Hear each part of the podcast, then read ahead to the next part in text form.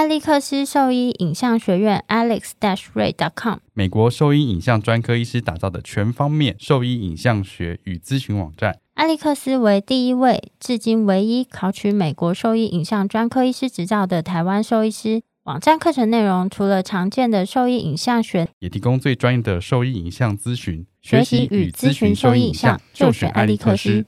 狗狗、猫猫防护跳蚤必施新选择：李兰灵藻虱 Seresto，对付跳蚤必施长达八个月的保护。一秒圈上，零叮咬，没有空窗期，不怕水，也没有异味。搭配新界爽滴剂，有效预防新丝虫及其他内寄生虫。三十种内忧外患一网打尽，简单点药，洗澡后立即滴。即日起至八月三十一号，购买李兰灵藻虱 Seresto 或新界爽，就可登录抽 iPhone 十三。活动详情请上脸书搜寻台湾李兰动保。李兰林藻师加新界爽，让狗狗、猫猫的防虫新生活可圈可点。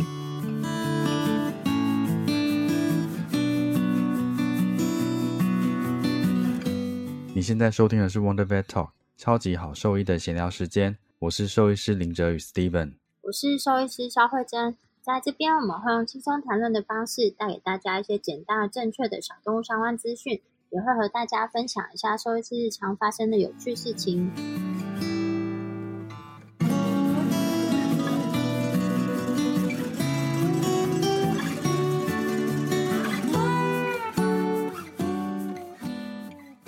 我今天跟小朋友一起看电视，就看卡通频道。之前有 MOD，就是你要选择你想看的东西，但他们其实比较喜欢看卡通频道，因为它就是一直播，然后他已经帮你选好了。吗？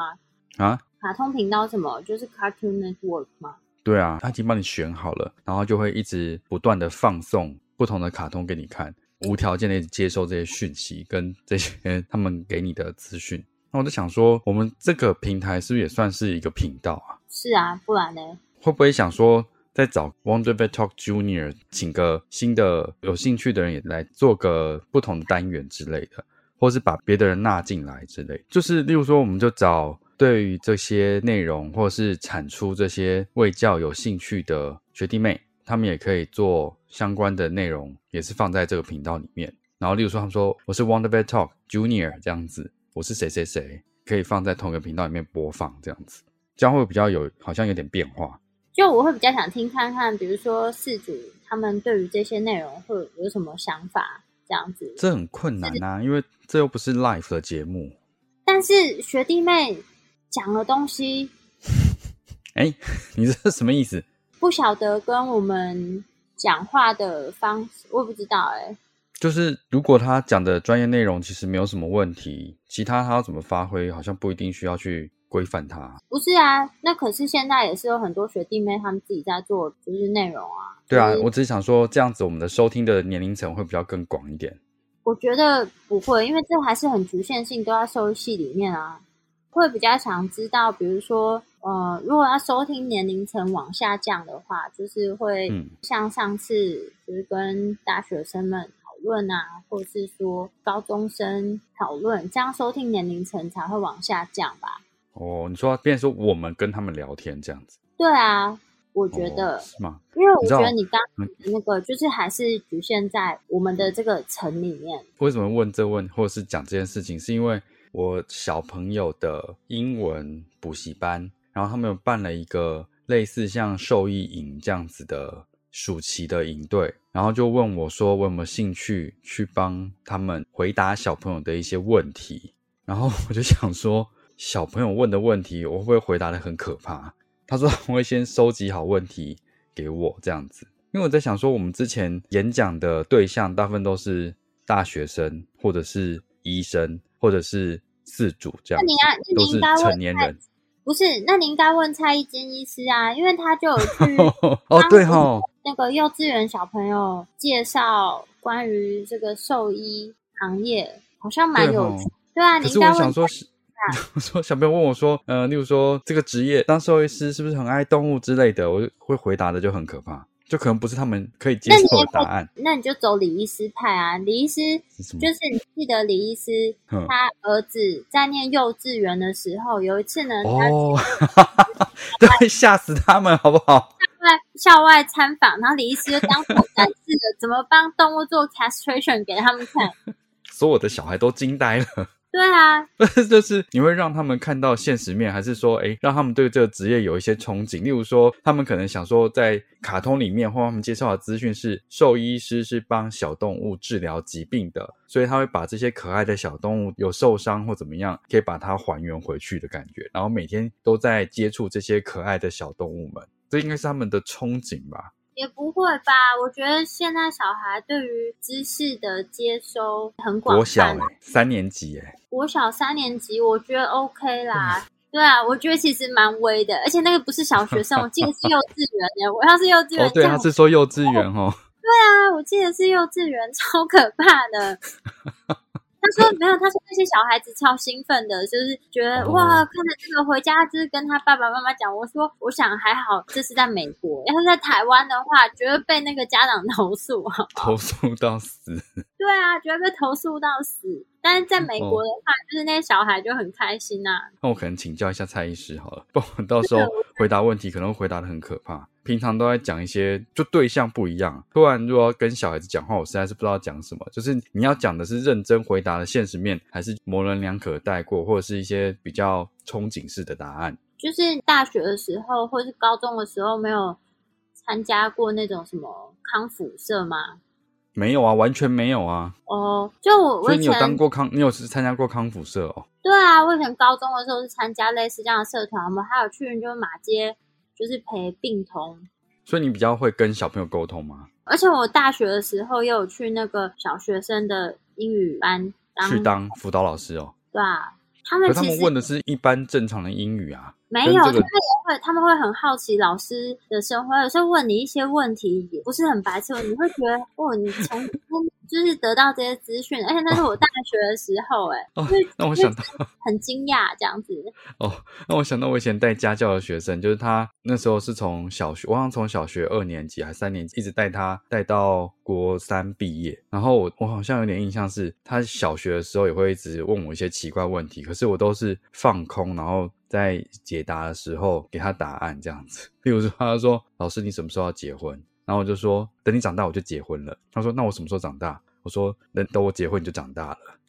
类似这样子的答案。因为现在小孩没有那么好糊弄。然后我就说，这题你会不会解？为什么写错？对啊，而且重点是，已小学你那个猜师去演讲了，是幼稚园那个更很强哎。对啊，我真的是不知道该说什么。反正我到时候先看一下题目，不知道会不会说出很可怕的答案。我还好，我是跟小朋友打交道，我是没有什么问题的。真的吗？说阿姨，你现在是什么职业？我是说动物医生这样子。动物医生都在做什么？就帮狗狗、猫猫看病。狗狗、猫猫也会生病吗？会啊，我就会反问他们说：“那你家里有养动物吗？养了什么动物？”蟑螂。蟑螂，蟑螂的话我会。但蟑螂，蟑螂是蟑螂的话，我就请妈妈要买蟑螂屋，或者是一脚把它踩死。不要养在家里。蟑螂是昆虫吗？废话，废话。确认一下，在说什么？我上不是跟你讲过了吗？我跟你讲，因为我就很怕蟑螂，所以关于它的相关资讯，就是它会从左耳进右耳出，它就会一次。蟑螂，蟑螂就是昆虫，好吗？好，那感觉上你还是蛮适合去打交道啊。我可能要再想想，因为我曾经有一度想要去当那个绘本故事屋的说故事姐姐啊。哎，哦，你可以念故事，你念那个故事会有表情吗？没有，我会准备小道具，因为我觉得我的声音表情其实没有那么丰富，所以我其实在家里面有很多小道具。我以前很会做小道具。说这个时候，动物医生就会拿出这个刀片，把他们肚皮划开，再把他们子宫全部拿出来。好可怕哦！谁会这样讲啊？你这好可怕！我刚突然听了，我都觉得有点惊悚。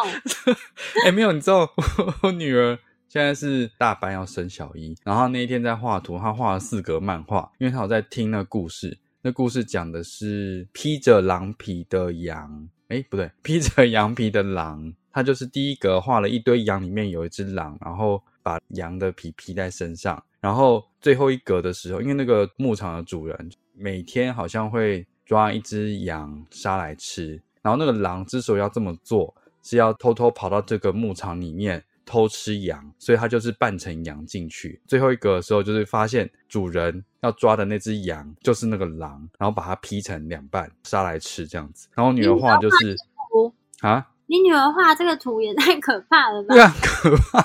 她画最后一格就是披着羊皮的狼被劈成前段跟后段，然后中间她还有用那个红笔画血，这样子被劈成两半。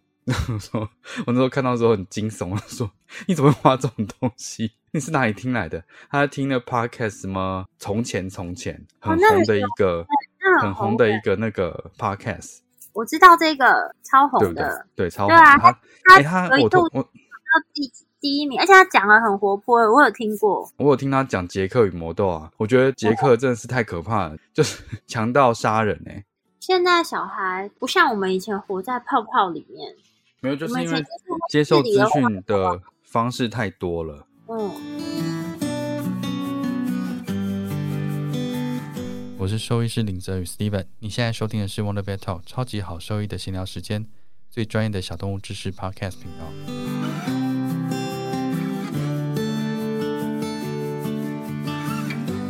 讲一下，就是最近回台湾之后，我觉得真的是超级热的。那边是很冷，是不是？也没有，其实欧洲也很热，但不是这样的闷热，是吗？它就是干热，其实它的温度啊。也是会到这种三十五六度，尤其是最近这几天，就是我五月多到的时候啊，还有一些天是大概个位数的温度。你说，例如说九度这样子，对，或是十度，就是超级冷。我出门还要穿羽绒衣，可能隔一两天就突然变有一点热，就你穿短袖出门都觉得还是超热，但那个就是二十几度，就是你还可以接受。到六月中、六月底的时候，就有新闻提早预报说会有热浪来袭。我那时候其实没有很害怕，我想说台湾才热，反正干干的应该还好吧。没有那几天出门真的好可怕哦，是你被太阳晒到，你觉得皮都好痛。而且他们其实没有什么骑楼，然后没有遮蔽阳光的地方，没有遮蔽阳光的地方，然后而且是完全没有云的那种。热浪来袭的时候是没有风。几乎没有风，超级热，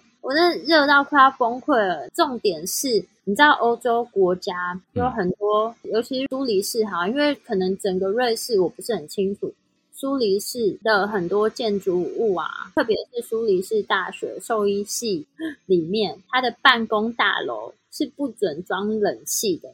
为什么？就是我就说怎么可能？因为我就是那时候有去办公室找其他的同事，然后我一进去的时候差点吐在那边，就想说天哪，里面好热哦！然后我就说怎么会这么？就是？他不想让人家待在办公室里面？不是，是他说因为那个苏黎世大学它是属于国家的。就是这种国立的大学里面呢，就是他们的建筑物是有法规规定是不能装冷气，因为什么环保因素，所以就是他们想装冷气都不被允许。那医院里面它是那种整个循环的空调，就是它也不是独立的一个个冷气这样子，然后它温度其实也不是真的到很低，会像我们有时候以前在医院就会觉得。有一些房间里面是那种冷到需要穿外套的，但是在那个学校医院里面很少会遇到这样的状况，它就是一个舒适的温度而已。那那个手术室不是就是要够冷才行吗？不然你穿手术衣不是要热死了？所以他们说夏天的时候有一点痛苦，就是它它没有到很冷，但是是一个舒适的温度，这样而已。然后因为在你说那个热浪大概是几度啊？三十五度啊，三四三五度。所以那边有遇过，就是那边的动物出门中暑这件事情吗？因为我不是在你在那边的时候有遇到类似像这样子的问题。最热那几天我是休假的，然后我没有特别遇到有中暑。但是我觉得蛮惊吓的事情是，就是他们有时候都会在这种很热的时候都带狗出去。我绝对不会在很热的时候带狗出去，甚至很热的时候，他们还会在公园里面跑步。那公园里面也没什么遮影，还是他们就很习惯那样晒太阳。但是他们也有没有那么热的时候，跟很热的时候。很热的时候，我真的想说太折腾了，真的好热哦。在热浪路上的时候，他们会像台湾有带那种什么小电扇这样在吹自己吗？没有，我是没有看到小电扇。小电扇好像他们怎么办？所以他们都要躲到餐厅里面去吹冷气哦。会戴帽子或是戴那个太阳眼镜而已。太阳眼镜又不会凉，就是防止眼睛受伤，紫外线防护。那会穿长袖？我看他们也是穿的，就是夏天装扮诶，会穿长袖比较多。就是没有在乎晒太阳这件事情啊。但是热浪那几天，我觉得大家的确在最热的时候，就是路上的人好像稍微比较少一点。待在家里吹冷气。然后我还没讲完学校办公室的事情，然后他们就说他们就跟上面反映说，真的快要热死受不了，于是他们就发了电风扇给他。他有试着解决这件事情啊，就是不给装冷气。他说装那个冷气是违法的，所以他们是不能动这个建筑物，不能动那个建筑物。然后在医院是因为就是有医疗需求，因为动物你不能让它很热的状态，对啊，所以它才会让它在一个。温度适中的情况，那不是有那种直立式的那种冷气吗？就也不用真的装，你就放在那里。不行，还是不行。那有没有动它结构？但他们就说不行哎。我有问他们，因为我去的时候，我就看他们门全部开开着，然后天哪，就是他们说真的受不了，所以我会发现，就是在很热的日子里面，办公室常常都是暗的，提早下班了，赶快回家。对啊，那家里其实很多也都没有装冷气。所以他们其实热的时间没有很长，没有很长，但是从这几年开始，就是热的时间越来越长了。像西班牙，我看那个温度这几年开始，就是夏天大家都有到四十度。我不晓得四十度是怎么样有办法活下来。很热哎，你知道那时候我去日本有一次就是四十度，买了一个冰淇淋而已，才刚拿到手上，就看到它开始融化滴下来嘞。我都还没开始吃，它就滴下来了。是哦，是真在超热。室外啊？哦，我不知道，我觉得这个时间点真的很不舒服。对啊，所以其实台湾现在热的状况应该目前是差不多的吧？反正我们就是习惯这么闷热。没有，我还是不习惯。我觉得回来每天都睡不着，因为我觉得开冷气还是觉得好热哦。怎么可能？你冷气是坏掉了？因为就是只要从冷气房一出去，我就觉得外面热到我都要吐了。就闷热啊，没办法，盆地嘛，有一种闷闷的感觉，然后就闷热啊。以前啦，就我可能会在，比如说早上，早上我就起不来。不过下午的话，就之前很你起不来，你好意思讲？没有，早上起来带狗日遛的话，至少要六点啊，或者是更早。但是你知道，我上个礼拜还没开始上班的时候，我发现六点就超级热的。最近好像太阳出来时间差不多是五点半左右。对，所以你要没有太阳的话，就要五点起来。六点就已经超级热的，我记得我一天是六点起床去拿早餐，就早餐店离我家超级近的，我走到那边回来全身都是汗，然后夸张热死，我又跟我狗说，现在先不要，先不要出去。你说他看着你，然后你跟他说先不要，你现在出去你会死，就是对他没有办法理解，很困惑到，就是很困惑。所以才有很多人他们在遛狗的时间都是半夜。我之前工作到很晚，半夜两点还是看到有人在遛狗。对，我现在就是半夜去遛狗啊，不然真的太热了。就台湾太热了。而且像我自己去遛狗啊，假设是外面我感受到那个温度很热，或是我不是很确定到底刚刚的温会不会太高，所以基本上我把狗放在地上前，我一定会先摸地。哦，对啊，还是要小心诶。现在台湾那个外面那个柏油路上的地还是很热。我觉得就是在正中午的时候，那个柏油路都可以煎蛋。我上次忘记是谁跟我说，他说之前有一次带他的狗去散步的时候，不小心就是在那种柏油路上把它放下来，看到那狗在跳舞，呃，不行不行，赶快把它抱起来，就是弹跳。它狗就是脚抬超高，然后再弹跳，因为地板很烫啊。对啊，然后他就发现哎不对，然后把它抱起来。因为我们都有穿鞋子，所以我们有时候真的会不小心的去忽略掉地板很烫这件事情。我们就想说，哎，我们都可以走，就是比较热一点，狗狗就是我们走快一点，可能就有风啊，或者什么之类，就不会那么不舒服。但是就忽略掉了，就是地板这件事情，其实他们的脚掌是直接接触到地板的，尤其是像这种室内犬，他们的脚的肉，就那个脚垫啊，其实他们的脚很嫩。对，并不是说那种常年在外面跑的狗狗，它们的脚趾厚，脚趾化比较厚，这样子。对对对，所以它们对于这个地板的温度是感受性很高，感受性很高，而且这种是就是比较容易烫伤啦，所以要特别小心啊。然后就。呃，其实最近在很多粉砖上啊，都有在跟大家呼吁说，关于夏天要怎么样去避免动物中暑。因为我们自己知道，因为我们感受到热，我们就知道哦，要怎么样避免中暑这件事情啊。嗯，那但是在狗狗的话，有哪些症状你可以去注意？就在那个剑桥大学的 Boas 研究小组呢，他们其实就有相关的一些图文卫教资讯，就是提供给大家。然后伊雅动物院他们有转发。那虽然它是 Boas 的研究小组团队他们制作的，但是其实那些症状不只会发生在短头犬，就是短头犬它们发生率是。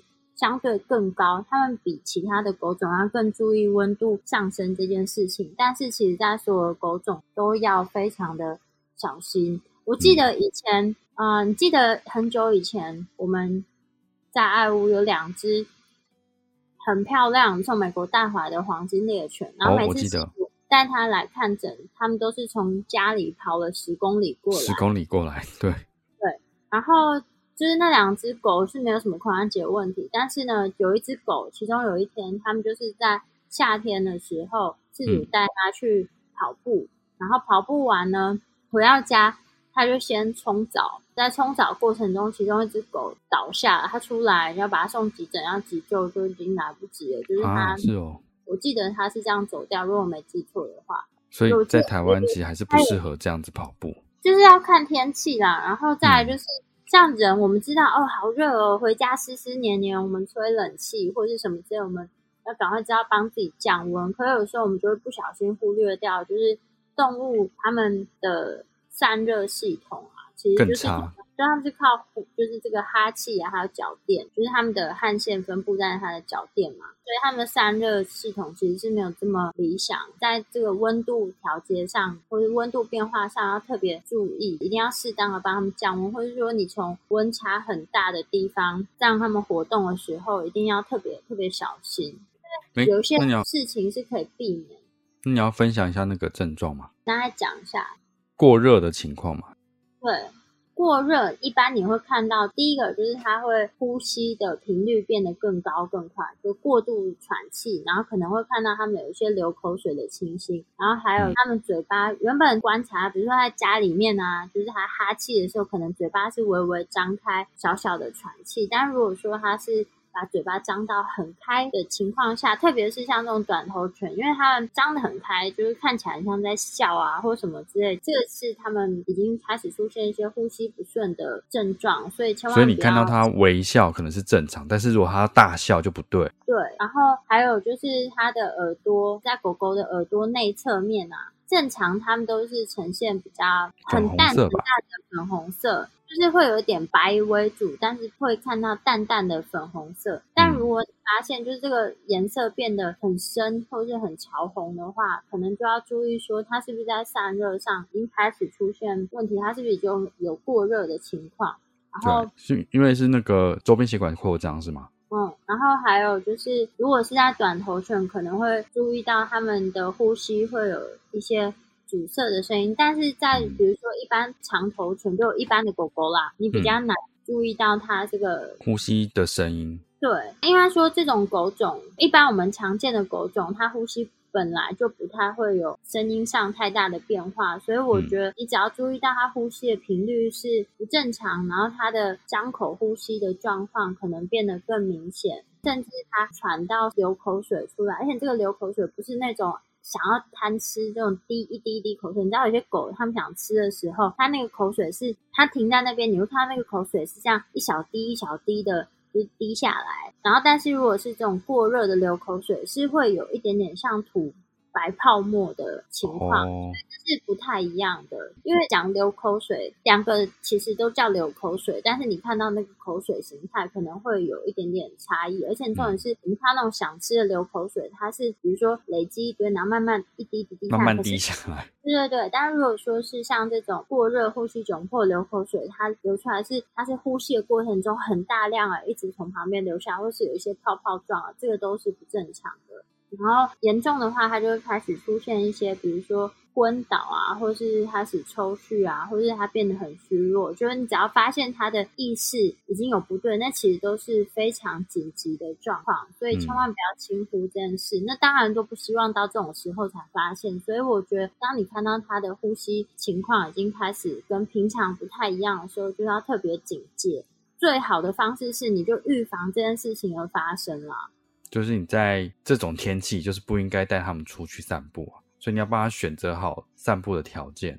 然后这是外出的情况，你就是要避免在过热的时候带他们出去，尽量就是清晨或傍晚。我觉得现在清晨太困难了，就像我刚刚讲，我六点出门，我都觉得快要热。没有啊，就五点出门啊。就是要么就是五点，然后六点的话，我有摸过地板，是还可以接受的温度。但是出去狗狗也不建议走太久。我之前有在那个比较热的时候带我狗出门，但因为那是在那个台东的海边附近，然后我就尽量走遮阴，没有遮阴的地方呢，我就帮它撑伞。然后我放开前，我一定是摸那个地板，然后我就每隔五到十分钟，我就强迫它喝水，因为他强迫你怎么强迫他喝水？带一个小针筒，因为他其实在外面就不太爱喝水，所以我就是每隔五到十分钟，我就会给他喝水，就至少让他 喝。听起来很像那个新兵训练，就是会叫那个新兵把水壶拿出来，要喝到三百 CC，然后全部人都要写卡片这样子，就强迫他们喝水。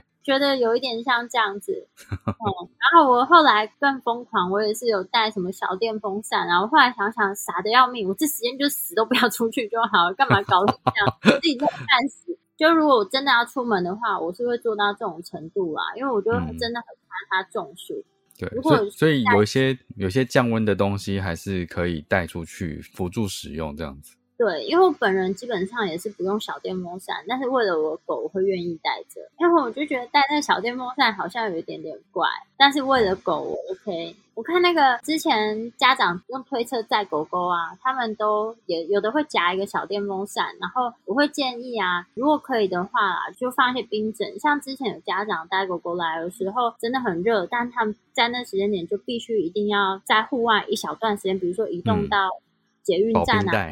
对对，我们真的就是里面会放保冰袋给他，就是请他就是里面一定要放这些降温的东西，因为那个动物的状况是你多做一步，可能就会避免一些遗憾的事情发生。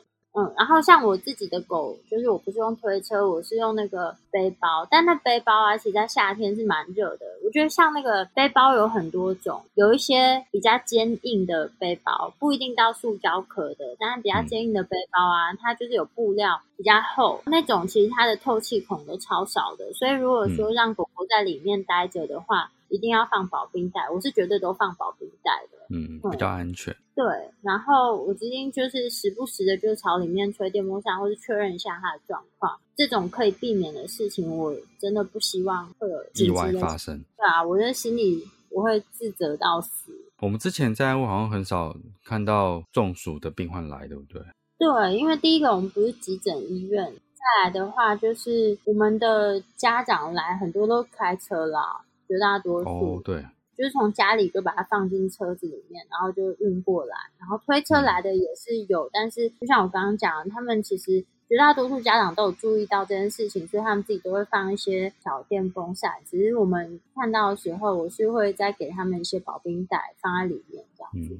我想到我之前在那个淡水去坐船的时候，在那个淡水边就看到有人在遛他的松狮，哎。那天就超热的，然后那松狮毛超厚，遇到这种你会去规劝他吗？我想说这么热，然后在那边一直曝晒，那边至少我在排队的时候大概半个小时，他都在那个太阳底下。我会看那个事主是什么样的人，什么？就是不是啊？如果有一些人看起来就不是很好沟通了，我想说我又不太敢去这样子跟别人说教啊。但有如果有一些看起来是蛮友善的，我就会跟他讲说，哎，可能要小心点，这个外面有一点热。你会跟他讲故事吗？我不会跟他讲故事，但这种我可能会跟他讲说我是兽医师，因为如果你用路人甲，他们可能会蛮北宋的。但是有干你屁事哦！就是我觉得大部分你讲兽医师，他们都比较会愿意接受这个意见啦。因为我之前曾经有去那个宠物公园，然后看到有一只狗走路，就我就怀疑它是关节问题，然后我就跟他讲一下，咬的严重是吗？对，然后它其实后肢就是它的那个 hub，就是 hyperextension。对，所以我就觉得它关节有问题，我就跟他讲了一下，然后我就跟他讲说是收一师。后来我去那个工人，只要遇到那，就是他好像有口耳相传什么之类的，这边有个兽医师会来这边遛狗。对，我后来不去那个公园了，因为我觉得真的是好怪哦。就会有人跑来问你吗？那我我家狗走路有问题吗？对啊，他们就说：“那你可以帮我看一下，我们家狗走路有问题吗？” 我怕都会有一点怕，就跟别人讲是兽医师这件事。我通常都不太讲的，可是同一栋楼还是会知道。哎，我们家那栋楼就也有很多人养动物嘛。然后有一次就有遇到一个人刚遛完狗，带着狗就进电梯里面，然后就一起这样子，他就跟他的狗说话说：“这是医生啊，不要怕。”我想说你怎么会知道？我不认识你。这个还好，我记得张医师是说他们那个社区不是蛮大的嘛，然后就有其他社区里面其他人的狗就是就是生病了，在他休假的时候打给他，看他可不可以去处理，他觉得很傻眼。打给他，可是如果是约诊就过来啊？没有，他是就是叫他去那边处理。对啊，是不是很傻？有没有病？有些人就是这样子。嗯，我想说，就是亲戚或者是我爸妈，他们都不敢这样子。对啊。然后我妈这样，我一定超暴怒的。而且我妈就会跟她那些朋友说：“你们要就是自己去约诊，不能这样。”我女儿会很 我女儿会打我，还不会好不好？你乱说。她说她会生气，但是对，但她说他们医院不便宜哦。你们要的话，就是自己再去预约。就以前在爱屋的时候，还好吧？我觉得那个医疗品质没有不便宜啊。她是说，嗯，他们他们没有多贵，好不好？对对对，但他就先跟他们讲，然后他就让他们心里有个底，让他们知道说，至少不是那种要来讨便宜的那些朋友。对，然后还会跟他们讲说，报我名字不会比较便宜，报他名字不会比较便宜。就是我们可以保证你拿到的医疗的东西是实实在在的。对啊，但要便宜，可能就是要另寻高明。对，就是你可能可以再去找找看，因为再怎么样都有更便宜的。那你期望的那种医疗话，就要自己找了。哎，扯远了啦！然后，我要先把讲回哪里？是讲完，你就一一直扯，越扯越远。是你自己好不好？要扯什么？我刚刚是顺着你的话讲的。刚刚是讲到室外的部分。那另外的话，就是在室内啊，就是其实像我家里室内开冷气，不是，我是想说，你要确定大家知道，就是室内温度到底是几度，所以基本上就是冷气上面会显示嘛，就是现在室内温度，然后就是我之前在家里面也会另外再放一个温度计，你放哪里？挂墙上啊？是水银的吗？就是它是温湿度计啊，我不确，所以是电子式的，对，电子式的。就是确认家里的温度。如果说要出门的话，至少一定要确认家里是通风的。那可以开电扇啊，或者空调。像我下午要出门的话，如果不是太多个小时，基本上冷气就会开着。然后，嗯，或是我那个电风扇和冷气，我就会设定定时，就是在最热那几个小时那你，就是确保家里的温度就是不要太高。嗯，哎，有任何智能装置是可以知道家里室内温度的吗？现在不是很多电器都可以吗？没有，我是想说，这样你可以监控家里的温度，你就不会这么担心。但不是每个人都用这些智能家电啊。那我是说，就是另外的方式也可以像是这样子，或者是你就是装个监视器，但是你就可以买一般的温湿度计，但是那个监视器 是用监视器看着一般的温湿度计，是不是？对，哎，我跟你讲一件很白痴的事情，我觉得蛮好笑。我之前在那个不知道。PPT 还是什么看到有一个人，他就是被隔离，但他隔离的地方没有电视，所以呢，他刚好在家里面有装一个监视器，然后他就跟家里人讲说：“拜托帮我把那个监视器对准电视。”所以他就靠家里的那个监视器看电视。真的监视器哎，有声音是不是？监视器很有声音啊，你可以用有声音或是没声音。妈妈，帮我转台，我不要看这一台。对，所以我觉得这个还蛮有趣的。那你就是有一些其他比较省钱的做法，因为你知道有那个智能家电，有一些就会比较贵一点，所以就是省钱的方式可以这样做。然后现在绝大多数的电器它都可以设定你要开的时间啦，所以像我就会设定至少让他们在家里面不要那么不舒服。而且我像我家的动物也都年纪不小了，我希望他们在家就是也是舒舒服服的。不要以为这件事好像离你很远，这些小细节其实还是要注意到，不然很容易发生不预期的问题啦。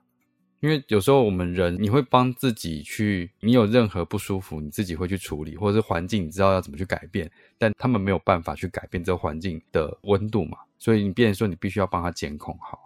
就是像人啊，是透过就是这些汗腺呢来帮助散热，但是狗狗啊，它们其实最主要是透过喘气的方式来去控制它们的体温。然后再就是你热了，你要喝冰的，你自己会去处理，但是它们没有办法自己去冰箱里面拿东西吃啊，或者拿东西喝，所以你必须要帮它喘后后。哎，我之前有段时间住在花莲嘛，然后。我有时候带狗去那个溪边玩，我就看到有狗，它们自己会跳进溪里面游游泳，然后再出来。就太热了，太热了。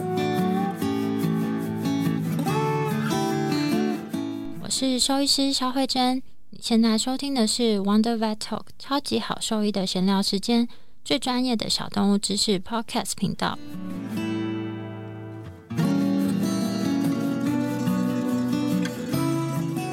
这不是我个人的病例啦，是同事的。是因为最近天气很热嘛，然后同事他们说，其实在这段时间内，几乎每一天或者每两天都会有一个中暑的案例啊，或者是热衰竭的案例。对，中暑或是因为这个温度变化感到不适的病患，就是来来就诊。那他们最近就是遇到一个比较严重的病患，就是他来的时候，就是他的事主呢，他在。天气比较热的时段，就带狗出去散步了一个小时，回到家之后就发现这个狗狗开始呼吸变得超级喘，然后变得有一点点没有力，他就赶快带它到医院，想要挂急诊，然后赶快做处理。来的时候，其实那只狗就是非常用力的张口呼吸，一直流口水出来，其实整只狗都已经很虚弱了。然后在过程中呢，去测量它的体温，其实它的体温。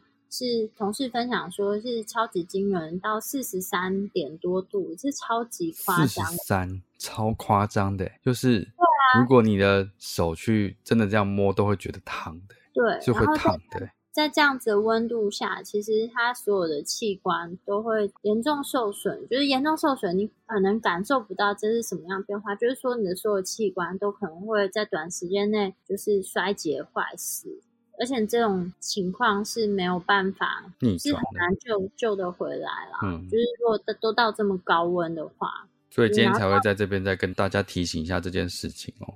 有很多时间可以去散步，当然你是希望对这只狗狗好，才会想说要大家出去散步，但是就是要再多注意这些小细节。特别是长毛的狗哦，我要跟你讲一件事，我觉得这也蛮有趣的。就是你知道夏天的时候，大家不是想说帮长毛狗剃毛吗？嗯，把它剃短一点。但我会强烈建议大家，所谓的剃短，不要真的把它剃光，不要剃光，不是吗？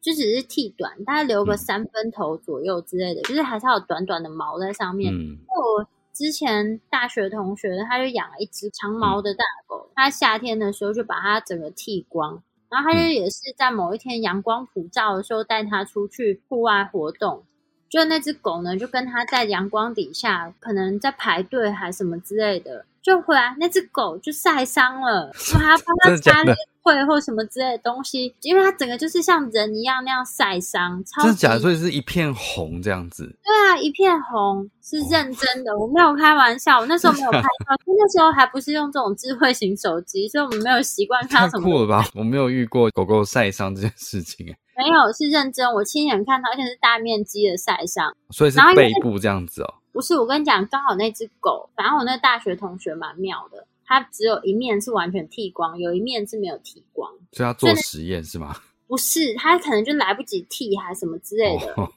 会很明显看到被剃光的那一面晒的超严重。我记得是这样子，还是说他在那个排队过程中阳光只晒到一面？我印象中就因为太久，有点记不太得。但我记，我只记得那只狗真的是被晒晒伤半面，晒伤半面，大面积。因为它是做什么？擦芦荟胶是不是？就是类似，我们就先帮它冰敷啊，就敷一些冰毛巾啊，然后那狗真的会刺痛不舒服，就就慢慢的跟它讲安抚它，让它吃一点小东西，好可怜哦，冰一下。它 皮有皱皱的吗？没有，因为它皮厚度看起来很厚，所以不会像人一样，就是冰了会那个很明显的皱皱的，还是什么之类的。所以它会有脱皮吗？有，后来有脱皮。哦，酷，晒伤，所以其实还要留一点毛，让它遮蔽。就不会像人这样晒伤了。很像我们在很多人不是出门还是会穿长袖，就是不要晒伤这样子。而且你知道，就算毛发很多，就是你还是会晒伤。因为像我头发超多的，但我去年去蓝雨的时候，我也是头皮晒伤，头皮晒伤啊，超级痛的。就是真的，因为我原本想说，我头发这么多，怎么可能晒伤？我就是去海边游泳的时候，我就没有戴泳帽，我就把头发绑起来这样子而已。结果就晒伤了。哦，那所以他们他们学长是因为头发本来就不多，学长就有戴泳帽，所以学长头皮就没有晒伤。然后我头皮晒伤好痛，我跟你说，我那个就是很像有人就一直无时无刻在扯你的头发一样。那你怎么知道不是呢？因为我就有看到镜子，我头皮就大面积的晒伤了。哦天哪！然后后来它掉了很大片的那个头皮下来，头皮那个对哦，那个有那个整片的那个皮肤掉下来。对，它不是头皮屑那种小小细细碎碎，它是大片的一大片的，所以头皮真的也是会晒伤，痛死。哦，那这样我好像也曾经有晒伤过，但是我好像没有那么不舒服，我只知道好像有脱一大层脱皮这样子。还是你比较耐痛？我是我觉得好像好还好，但是有脱皮。你看我头发超多的，居然还会这样子，我简直不敢相信。你看，更何况是狗狗。所以他们其实穿凉感衣或或者是那个衣服是可以的，至少可以避免晒伤哦。如果说它真的是被剃到剃光了，剃光了，对啊。但是我会建议不要买那种紧贴的凉感衣，就是其实像那种薄薄的凉感衣啊，就是是是有帮助，还是有一点降温的效果。然后有一些凉遮蔽的效果。对，然后有些凉感衣它是设计可以放那个小冰袋的，但是我觉得有一点智障，所以我没有买。我觉得放那小冰袋很白痴，可是说不定很有用啊。因为我是怕我的狗会去咬啦，所以我不敢放。哦，所以大家在暑假的这段时间要注意遛狗的散步的时间要选好，不要在阳光曝晒的时间。太长的时候出去这样子，然后假设真的不得已白天要带他们出去散步的时候，一定要确认地板的那个温度不要太烫，或者有些狗狗他们会穿鞋啦，那是一个方式。但是，一样如果在那种情况下，也是不要在阳光底下待太久，避免有中暑的可能性。然后要多补充水分喽。我真的是每三五分钟就劝我的狗一次。你劝个头，你明明就是灌它喝。对啊，我一开始会劝它，我后来决定就是让它喝哦。我再给你一次，我再跟你讲一次，喝不喝我就要灌你了，这样子吗？没有，我是说要不要喝一点。然后我有带一个是冰开水，看常温水，我就说还是要一点冰水，不喝就是。他有选冰水吗？他都不选，我就是直接后来觉得这样太浪费时间，我就会停下来，然后 就直接喂他一口，喂他一口这样子。对，我用针筒喂，很对啊，这样比较快，好不好？你可以分享接骨器啊。有一段时间没有看到这么令人惊讶的 X 光片啊。这个礼拜虽然不是我的 case，但是因为我还是会帮忙看跟讨论，所以我看到了这张 X 光片，我简直就惊呆了。因为是在台北的动物医院去使用了像接骨器这样子的东西。那这个我觉得会扯出蛮多问题的。一个就是，其实小动物用的这一些植入物啊，或者是骨折固定的这些钢板材质，小动物在用的这些医疗仪器，它规范上没有像人的这么严，没有那么严谨。就是他们一定会需要得到什么这个法规方面，我是没有那么熟悉。但是像人的话，它是一定要得到什么卫福部字号吗？许可证号或什么之类的。对，呃，但动物的部分，这个部分就没有了。使用在动物身上，所以对，在动物身上它规范。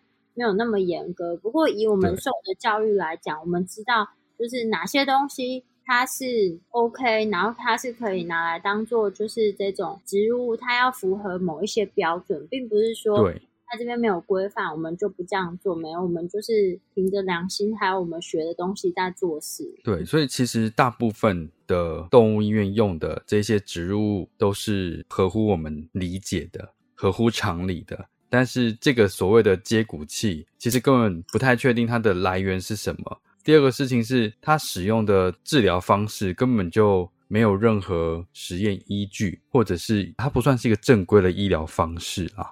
所以说会在像这样子的个案上面看到，我觉得还是非常惊讶。A O Vet 这个组织在台湾有开设像这样子骨科骨折原理的一些课程的时间其实不短了。至少十年以上了吧？对，所以然后再就是学校教育的体系里面，也有把基础的这些骨科知识放在里面，那完全都没有提到这一类的东西，怎么会有人敢或者是会去使用这样的东西？就算是以前很早期毕业的前辈们有在进修的情况下，我觉得相信他们使用的东西也不会是这个，因为这个感觉好像是近几年才出来的东西。简单来讲，就是这东西，第一个是它不符合我们所知的这个医疗植入，这个医疗植入的任何规范啊。对。然后第二个事情是，它对于这个骨折固定是不是真的有达到我们就是比如说抗期望的稳定效果？稳定效果没有任何实验数据告诉你它是有用的，没有任何实验数据。第三个事情是，就是它。是不是能够真的就这样放进动物的体内，然后不造成？是不是安全的？不会有产生任何金属中毒的这件事情？不晓得。哎，你有看过《Grace Anatomy》吗？其实里面有一集啊，就讲到，就是你有你你有看这个吗？有啊，我看《Grace Anatomy》啊，可是我只看到第四季而已。哦，它已经十八季了啊？十八吗？对啊，十八季，我从 Grace 年轻的时候看到老。好感伤哦！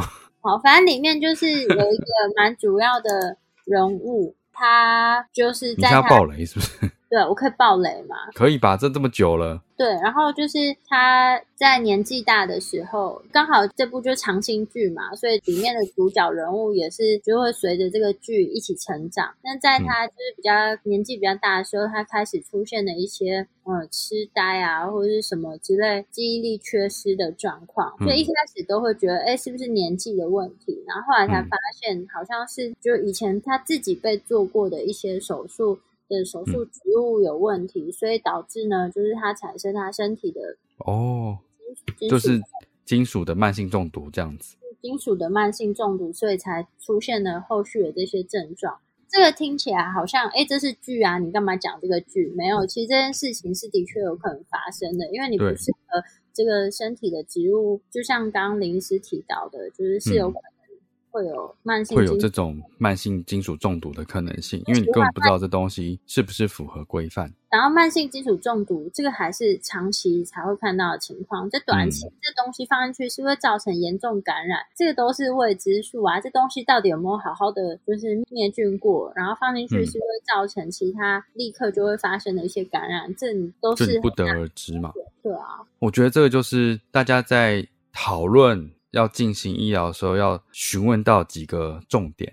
第一个，你当然医生其实应该要先跟你讲一下他的计划啦，可能会用什么样的植物，或许那植物不是你们那么熟悉的东西，但是至少不会是这个。他可以说哦，这个是什么最新科技的什么接骨器？你只要听到接骨器，它就是不对的。我觉得要由事主端去把关，这不合理啊！就是，但唉。我觉得，因为这个对他们来讲，就是第一个是取得的资讯是相对有限的，就是你要要求他们去把关这件事，反过来，那我觉得如果每个事主都是用自己查到一些资料去质疑这个兽医师，其实兽医师也很难，因为实际上讲实话啦，就像我们以前在做骨折手术啊，嗯，我们以前算是就是我们会准备很多 Plan A、B、C，那我们在我们因为我们东西超多的，对，但是不是每个医院它都是可以做 Plan A、B、C，或是它的在术中我们会遇到状况不一样，有时候我们觉得可能是 A 问题，但是就是在术中可能会有一些状况让我们觉得是 B 问题，就是必须在术中改变术式。当然最理想是立即沟通，但有些情况下是没有办法真的。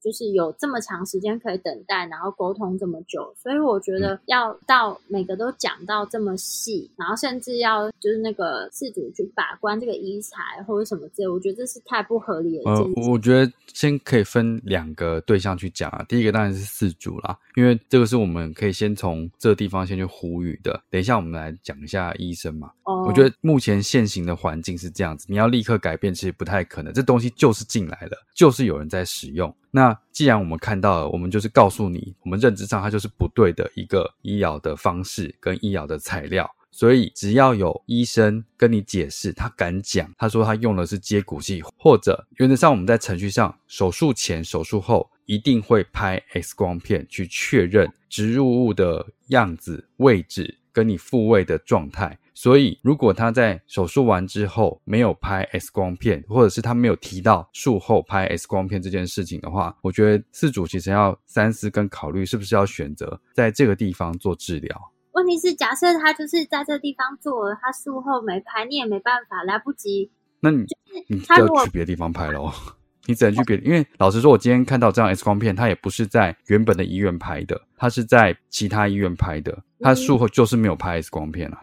我的意思是说，就是就是这件事情已经嗯发生了，那动物我我知道啊，所以这是一个这是一个造成，所以我觉得现在大家应该要知道的事情是说，哎，就是听到接骨器就躲，就是要躲。我们上次就是讲过，你只要听到接骨器就快逃，快逃。然后气就逃，然后对，就是然后在询问这个手术过程的时候，询问说会不会拍术后 X 光片，因为都已经麻醉下去了，没有理由不拍这个。有的时候就是术后忘了拍，那也不代表这个医师他手术就是做的不好啊。术后忘了拍这件事情吗？有些时候啊，我只是在讲，我是觉得有点不太可能。你就是骨折手术做完不拍 X 光片，不可能忘记啊。一个是要么就是你自信过头了。因为你永远不知道你的 school 会不会过长，就你一定要拍 X 光片确认嘛。至少我们受到的教育是这样子讲的，或者是这样子教的。但是我觉得这一点就是自主去质疑，这样很奇怪啊。没有，我觉得就是在讨论手术阶段的时候，你可以询问。我没有质疑说你术后为什么不拍这样子啊。呃，我觉得应该是，反正术前计划的时候，或者是术前讨论的时候，听到这个就跑啊。术后不管他做的怎么样，那如果他没有特别讲，他说：“哎，我就是为用金属植入物去做固定，这样子，就这么模棱两可，无从得知啊。”他们现在搞不好是了，听过这节目，他以后就会避免用接骨器三个字，他就会把它换。对，好了，大家就记得接骨器，快逃。对啊，你就是后面那个好像很多可以说的，可我没办法，就是我好想知道到底有多少事主就是有听过这样子接骨器吗？对啊，或是他们一定没听过啦。但是他根本不跟他们讲接骨器，他说我们帮你用一个最新科技的东西去做处理或什么之类的。记忆金属，哇，听起来好强啊！我真的好害怕，什么鬼东西？对啊，再就是呼吁医生们。现在目前台湾就刚刚讲的 LVET 有开这样子的一个 principle，就是基础的骨科的课程，里面会介绍非常多一些基础骨科该注意的事项，然后怎么去做计划，还有一些我们平常比较常使用的植物的材料跟品牌，这些都是安全，有实验数据告诉我们是没有问题的。他们发展已经这么长久的时间了。所以你有很多东西可以去做借鉴，这些东西你用起来也比较安心，对吧？有一个依据可以去跟主人讲，对吧？对。所以如果你对这个骨科真的没有这么熟悉的话，不要因为这些东西便宜，希望各位医师们可以去参与像这样子比较正规的课程，来做你骨科的入门。这好可怕哦！这真的不对啊，更不会有人知道啦。所以才说要带大家认识这个东西，因为。对我们来说，其实它就是不应该存在的，对，就是不应该存在的东西嘛。对，它不应该在市场上流通。我觉得它，我真的是完全没有想过，就真的会在台湾里面看到有这样的东西，真的被用在因为那时候动物身上。我在研讨会的摊，对啊，我就想说，这什么鬼东西，居然可以在研讨会里面拿出来这边跟大家讲，最好是有人会买啦。我简直不敢相信，真的有人用。我们那时候就是当一个，就是好玩去。了解这件事情，就是记得你那时候还说是不是夹看看你的手指，然后我想说太荒谬了，太荒谬了。对，我因为想说这东西太荒谬，怎么可能会有人使用？这个很像你那个街边卖艺的那种跌打损伤药酒那种类似的感觉，就是完全没有根据的东西，怎么可能有人买来用？哎，这真的有人买来用哎！反正最后就跟大家呼吁，医生不要用，事主听到快逃好吗？再次强调，因为就是最近又看到了。会跟大家分享原因，就是这个东西根本你做了这个事情，这个手术其实是白做的，还不如不要做，用保守的方式去做治疗，可能结果还比较好。对啊，哎，好心烦啊。那就这样子喽。这个天气应该在台湾的话，应该会延续到我觉得至少八月底九月之后，所以现在大家都放暑假了，就是带小朋友、带狗狗出去玩啊，不只是狗狗啊，猫咪也要注意，就是。散步啊，戏水啊，其实都要特别注意啊。都要特别注意小心，避免他们中暑的情况发生。另外就是，如果听到接骨器，不用想了，就是跑就对了。就是跑，就很多时候骨折它不是一个非要立即手术的一个情境啊，你还是有时间去做思考跟考虑的啦。对，然后再来就是，如果你经济预算有限的话，其实也是有经济预算有限的选择。那不是这个绝对不会是任何选项。对，这个绝对不会是任何选项之一。对，这个不会是任何选项，因为还有更便宜的方式的结果都会比这个好。没错，千万不要，千万不要用这种东西。好哦，快逃，快逃，快逃！